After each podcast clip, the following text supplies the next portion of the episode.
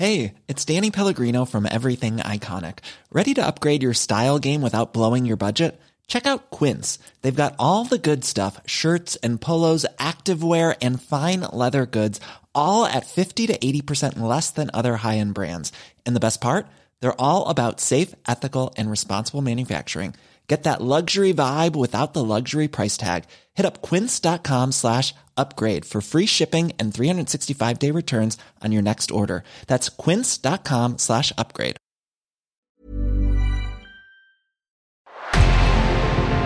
En revenant à la lampe à huile, je ne crois pas au modèle Amish. Uh, there is one more thing. Don't try to be too smart. Pay taxes when, when you have to pay taxes. Je ne peux pas répondre à, à votre question, Monsieur le Président, parce que je n'ai pas de monde connecté. And that was a big mistake, and I'm sorry. Welcome to the Cybertruck Unveil.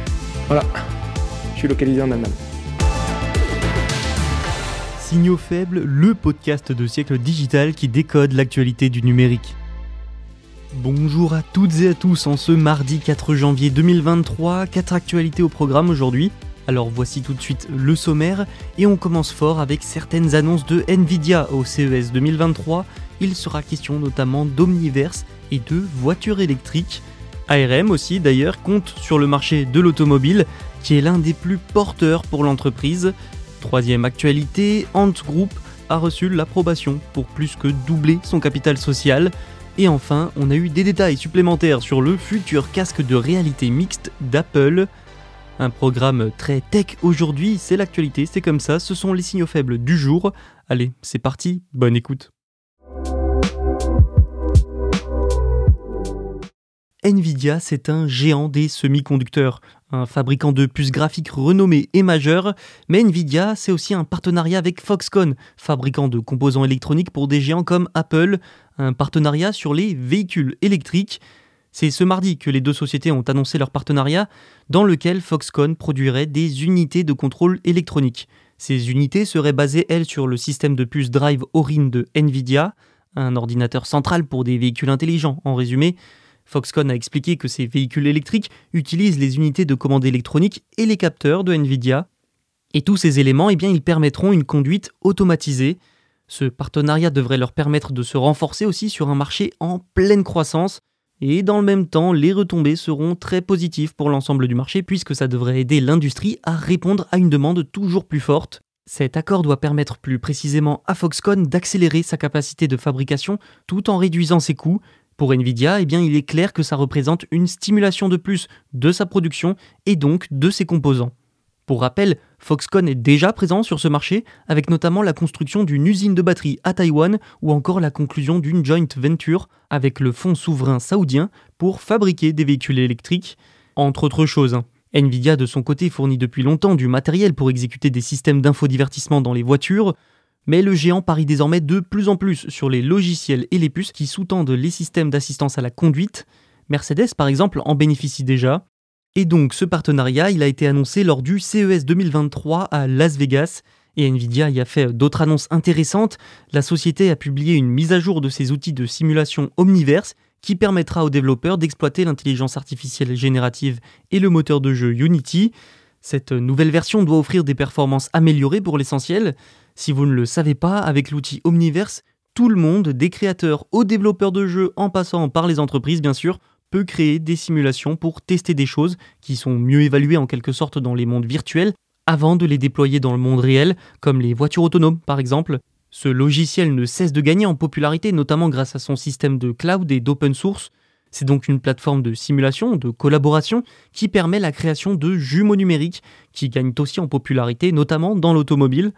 Lundi prochain, le 9 janvier, vous pourrez d'ailleurs écouter un épisode de notre autre podcast, Culture numérique, sur les jumeaux numériques, justement. Enfin, Nvidia a aussi annoncé au CES des améliorations de sa plateforme de simulation robotique. Tester des robots, eh bien c'est long, c'est coûteux et ça peut se révéler dangereux. Une plateforme de test résout donc beaucoup de ces problèmes. Accessible via le cloud pour les développeurs de robotique, le système va ajouter une pièce très importante à son puzzle, des humains, mais des humains virtuels. Ces humains dans la simulation seront chargés du même type de rôle que ceux que vous trouverez en usine, comme pousser des chariots par exemple. Dans la simulation, les robots devront donc faire leur travail sans entrer en collision avec les humains. Voilà donc pour les nouveautés notables de Nvidia au CES. Parlons maintenant d'ARM. Le concepteur de puces a plus que doublé le chiffre d'affaires de son activité automobile depuis 2020. Denis Lodic, vice-président de l'approche commerciale de l'automobile chez ARM, a affirmé que le rythme de croissance du segment a été plus rapide que celui de ses autres divisions, comme le smartphone ou les centres de données, un segment qui alimente tout, de l'électrification aux systèmes avancés d'aide à la conduite. Et ce n'est en fait pas très étonnant. Les voitures modernes demandent de plus en plus de puces, des puces qui sont de plus en plus chères. Le chiffre d'affaires total d'ARM, lui, a augmenté donc de 35% en 2022 pour atteindre 2,7 milliards de livres sterling. La société, détenue par SoftBank, a aussi affirmé que les revenus de son activité automobile ont été multipliés par 5 ces 4 dernières années. Et il faut dire qu'ARM a désormais conquis environ 85% du marché mondial des systèmes embarqués, et les 15 plus grands fabricants de puces automobiles d'ailleurs, dont Nvidia, utilisent tous des modèles de puces pour les systèmes de navigation sous licence d'ARM. Et pour vous donner une idée de l'avenir de ce marché, certains véhicules haut de gamme contiennent aujourd'hui plus de 100 millions de lignes de code et le nombre de véhicules entièrement autonomes devrait lui atteindre un demi-milliard d'ici la fin de la décennie. De quoi alimenter l'activité d'ARM. Hein. Sans oublier que la valeur moyenne des semi-conducteurs par voiture devrait passer de 700 dollars en 2020 à 1138 dollars en 2028 mais certains acteurs du secteur résistent encore et toujours à ARM, comme Mobileye par exemple, ancienne entreprise d'Intel, qui privilégie d'autres systèmes que ceux de la société britannique. Ant Group a obtenu l'autorisation d'étendre son activité de crédit à la consommation. Son unité dédiée a en effet reçu l'autorisation pour plus que doubler son capital social. Un progrès alors que les régulateurs sont plus que jamais attentifs et à l'origine de plus en plus d'enquêtes. Depuis la suspension brutale de son introduction en bourse fin 2020, Ant Group travaille avec les régulateurs chinois pour restructurer ses activités. Alibaba détient aujourd'hui 33% d'Ant. C'est donc dans le cadre de sa restructuration qu'Ant Group a lancé son unité de crédit à la consommation en 2021. Vendredi dernier, la Commission chinoise de réglementation des banques et des assurances a déclaré qu'elle avait approuvé la demande d'Ant Group pour augmenter le capital social de son unité. Ce capital passe ainsi de 8 milliards de yuan à 18 milliards. Ant Group détiendra toujours une participation après ça de 50% dans sa société de crédit à la consommation. Mais les investisseurs de l'autre moitié de la société comprennent quand même une entité soutenue par le gouvernement de Hangzhou. Par contre, s'il s'agit incontestablement d'une bonne nouvelle, on ne sait toujours pas quel est le calendrier pour une éventuelle relance des plans d'introduction en bourse. Enfin, cette unité et la technologie de crédit à la consommation qu'elle utilise auraient contribué à 39,4% des revenus d'Ant Group en 2020 quand même. On dirait donc qu'après une introduction en bourse ratée, Ant Group remonte bel et bien la pente. Le 3 janvier 2023, le site web The Information a révélé les derniers détails sur le futur casque de réalité mixte d'Apple et sa sortie serait imminente. Il est attendu ce casque, hein, c'est le moins qu'on puisse dire. La marque à la pomme travaille quand même sur son casque de réalité mixte depuis 2015 et comme à son habitude, elle est restée très secrète sur l'avancée de son développement. Et donc selon plusieurs sources et notamment les dires du célèbre analyste Ming-Chi Kuo, Apple pourrait enfin dévoiler son casque en 2023 après donc 8 longues années de conception. Selon les dernières informations, le casque sera conçu en aluminium, en verre et en fibre de carbone, des matériaux nobles donc et surtout légers avec l'objectif, vous l'aurez deviné, de réduire sa taille et son poids. Les caméras seront aussi totalement dissimulées pour des raisons esthétiques. Une petite molette, un peu comme celle que vous trouverez sur l'Apple Watch, sera positionnée sur le côté droit du casque. Celle-ci devrait permettre aux utilisateurs de passer rapidement du monde virtuel au monde physique.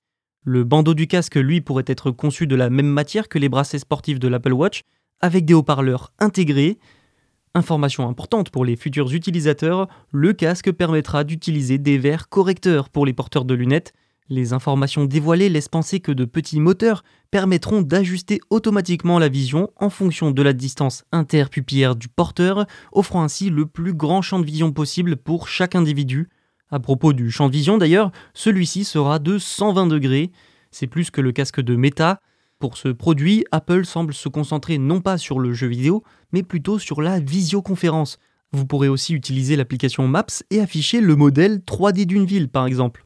Et alors j'ai dit que ce casque était très attendu, mais il est aussi très très attendu par le secteur qui compte énormément sur Apple et son expertise sa réputation. Le marché patine un peu ces derniers mois. Apple apportera probablement un bon produit avec des finitions très correctes, comme pour la plupart de ses autres produits, Mais le géant américain amènerait surtout un écosystème bien huilé et ses fans en masse toujours prêts à acheter les derniers produits, de quoi peut-être donner un vrai coup de fouet à ce marché.